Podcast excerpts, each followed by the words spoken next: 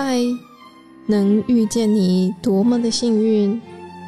一起为生命订阅觉醒智慧，来点有温度的香与光。本节目由香光尼僧团企划制播。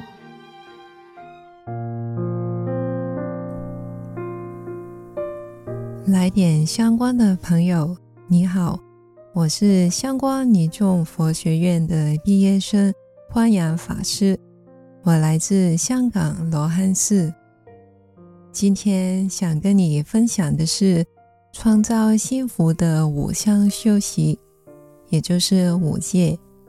持守五戒呢，也就是这五项生活里面的正念修习，可以帮助我们远离种下苦因。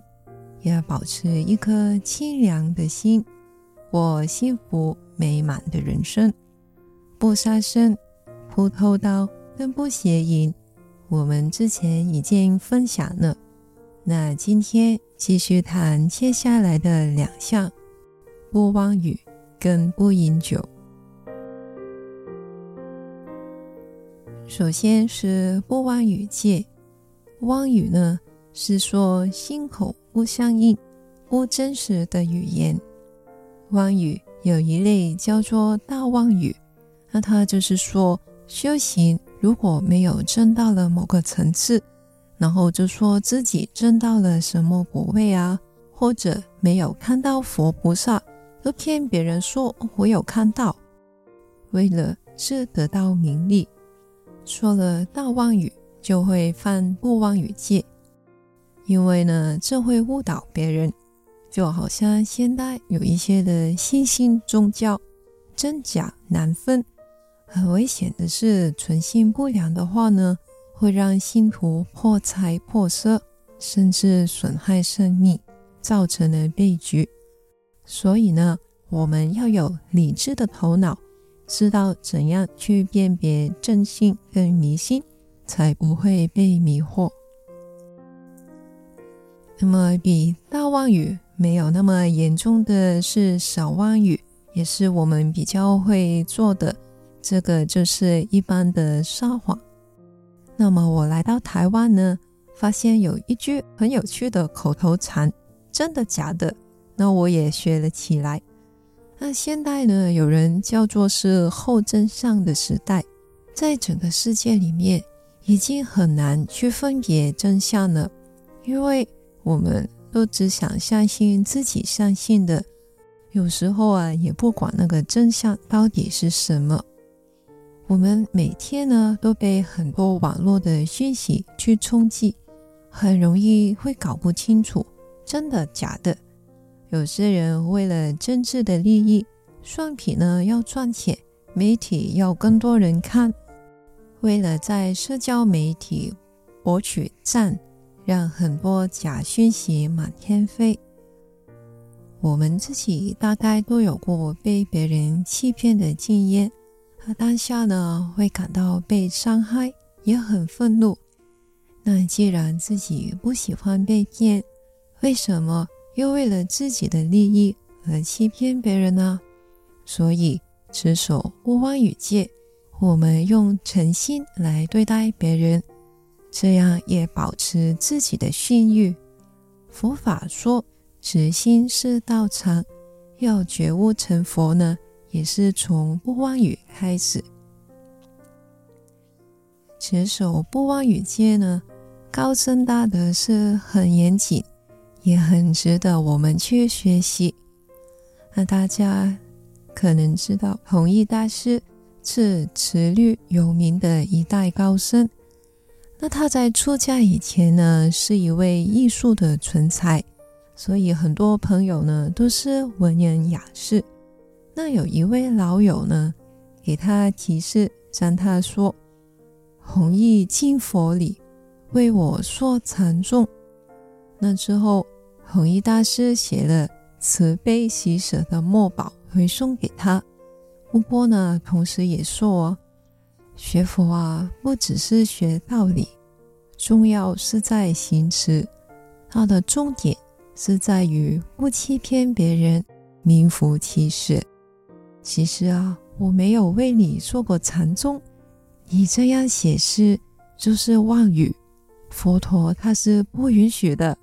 我劝你要忏悔，免得会堕落。那别人的赞美有时候也不一定真实嘛。我们一般可能没有什么，听了就很开心。可是弘一大师他是这么的正直，一点的虚伪跟造作也没有，而且还用非常恳切的心劝他的朋友要改过，所以他的人格让他赢得许多人的尊重。那说真实语的人呢，不欺骗别人，所以别人就会尊重他。那么他讲的语言就会有力量，甚至可能让他的愿望达成。有这么的一则故事哦，在从前的斯里兰卡，有一个男孩，他照顾他生病的妈妈。那医生说，妈妈的病要吃兔肉才可以医好。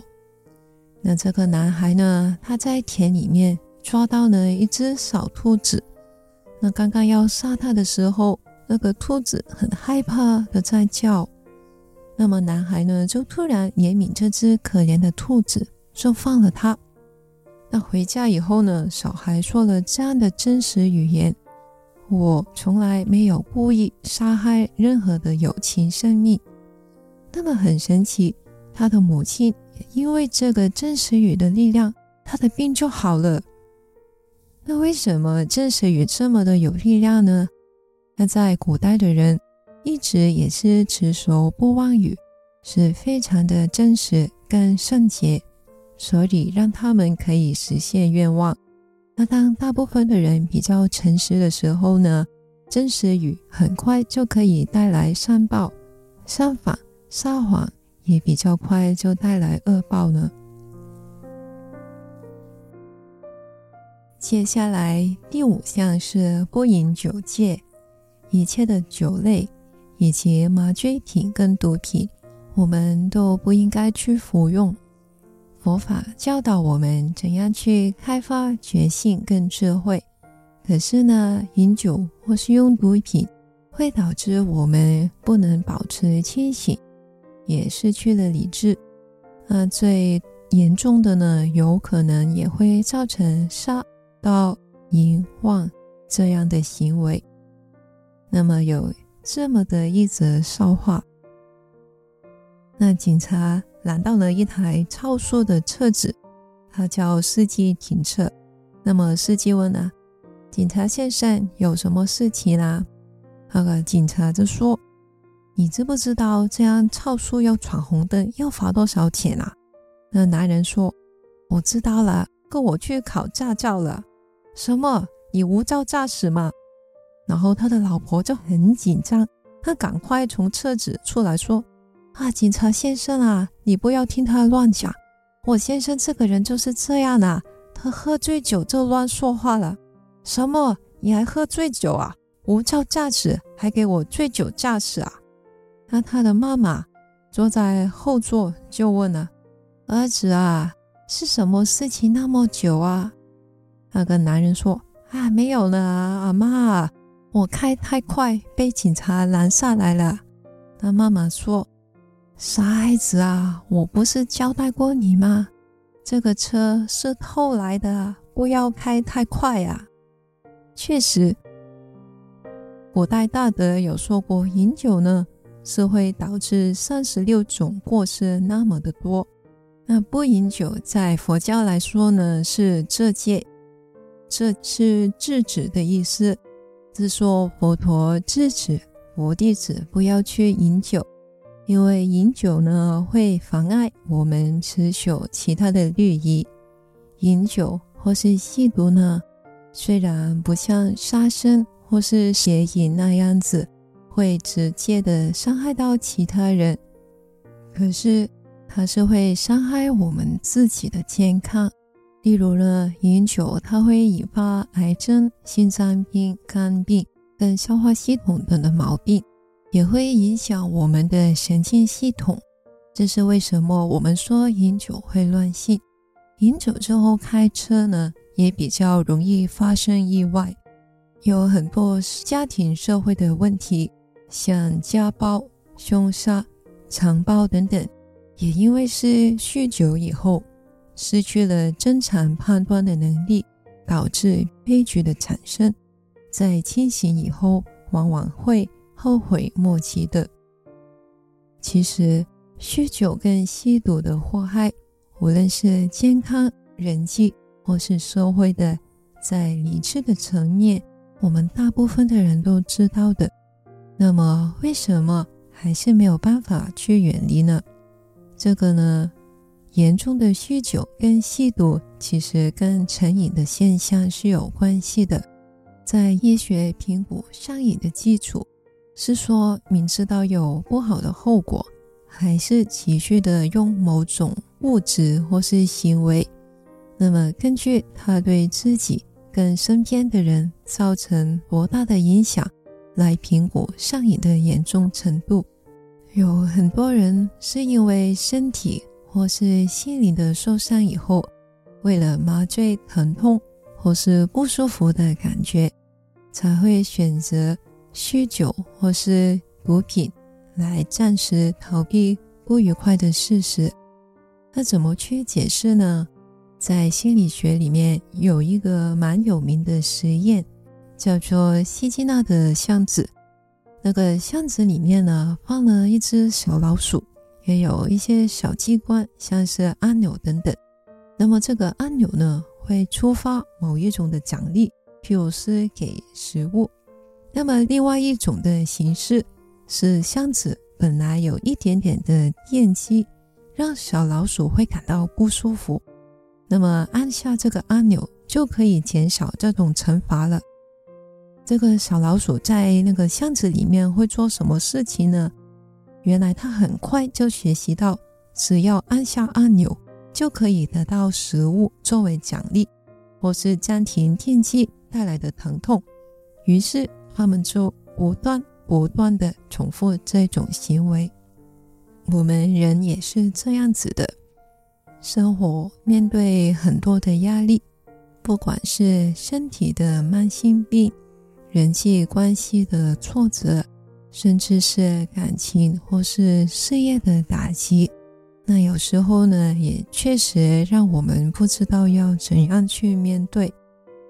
那很多酗酒以后想要戒酒的病人，他会对医生说，是因为某一种的创伤导致到他经常酗酒，因为这样让他感觉呢，比真正去面对那件事情更好。那成瘾就是这种模式的循环。那现代的医学呢，发现正念对于治疗成瘾是非常的有用的。有一位医生教导前来戒烟的人，那请他在抽烟的时候试试看用正念去觉察烟的味道。那他才发现呢，原来烟闻起来像发臭的启示，口感呢就像化学品一样，根本不会让人想要去抽的。那所以正念让我们直接的经验到当下的事实。这让我们真正的看到烟、酒、毒品的本质，它味道不是那么好，也会让我们的健康受损。那进一步呢，也可以正念的去检视，他想要逃避的是什么负面的经验呢？然后用正念、不批判、不逃避的态度来面对身心的苦。去离开这个上瘾的循环。那戒酒呢，其实是一段很痛苦的过程，所以佛陀教导我们不饮酒，这就是从一开始让我们去避免这种可能的痛苦，不会因为想要得到一时的快感，来造成伤害自己的行为。其实。这五项正念的修习，他们呢都回归到正念生活的原则。无论是不杀生、不偷盗、不邪淫、不妄语、不饮酒，如果我们愿意去持守，就可以避免我们由于烦恼的驱使，造成某一种会伤害自己跟别人的行为。那受戒为什么可以帮助我们呢？因为受戒的时候，我们就是对佛菩萨，也对自己跟别人做出肯定又明确的承诺，说我会在生活里面时时刻刻保持正念的觉知，不去做会产生痛苦的行为。去做可以为自己跟别人带来幸福的行为。那希望你听完以后，也愿意去持守这五项修习。今天的分享就到这里。